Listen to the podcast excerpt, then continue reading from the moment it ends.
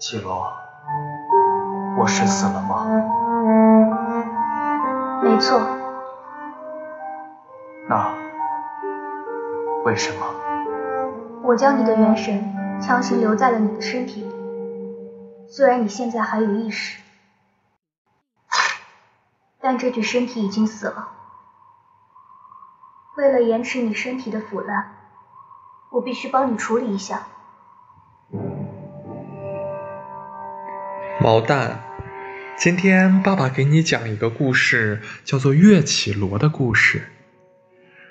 岳绮罗并不是他真正的身份，因为有一个女鬼占据了岳绮罗的身体。那这个女鬼是谁呢？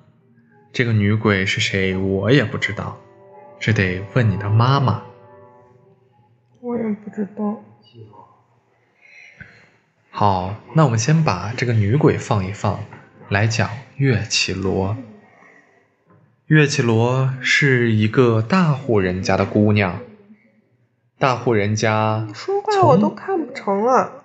大户人家从小就娇生惯养，把岳绮罗养得特别漂亮，长得白白净净的，胸小小的，看起来一直都是个小姑娘的样子。有一天，这个岳绮吃个饼干罗，好，我想吃个饼干。那你先讲着。我不想讲。嗯，饿的。很。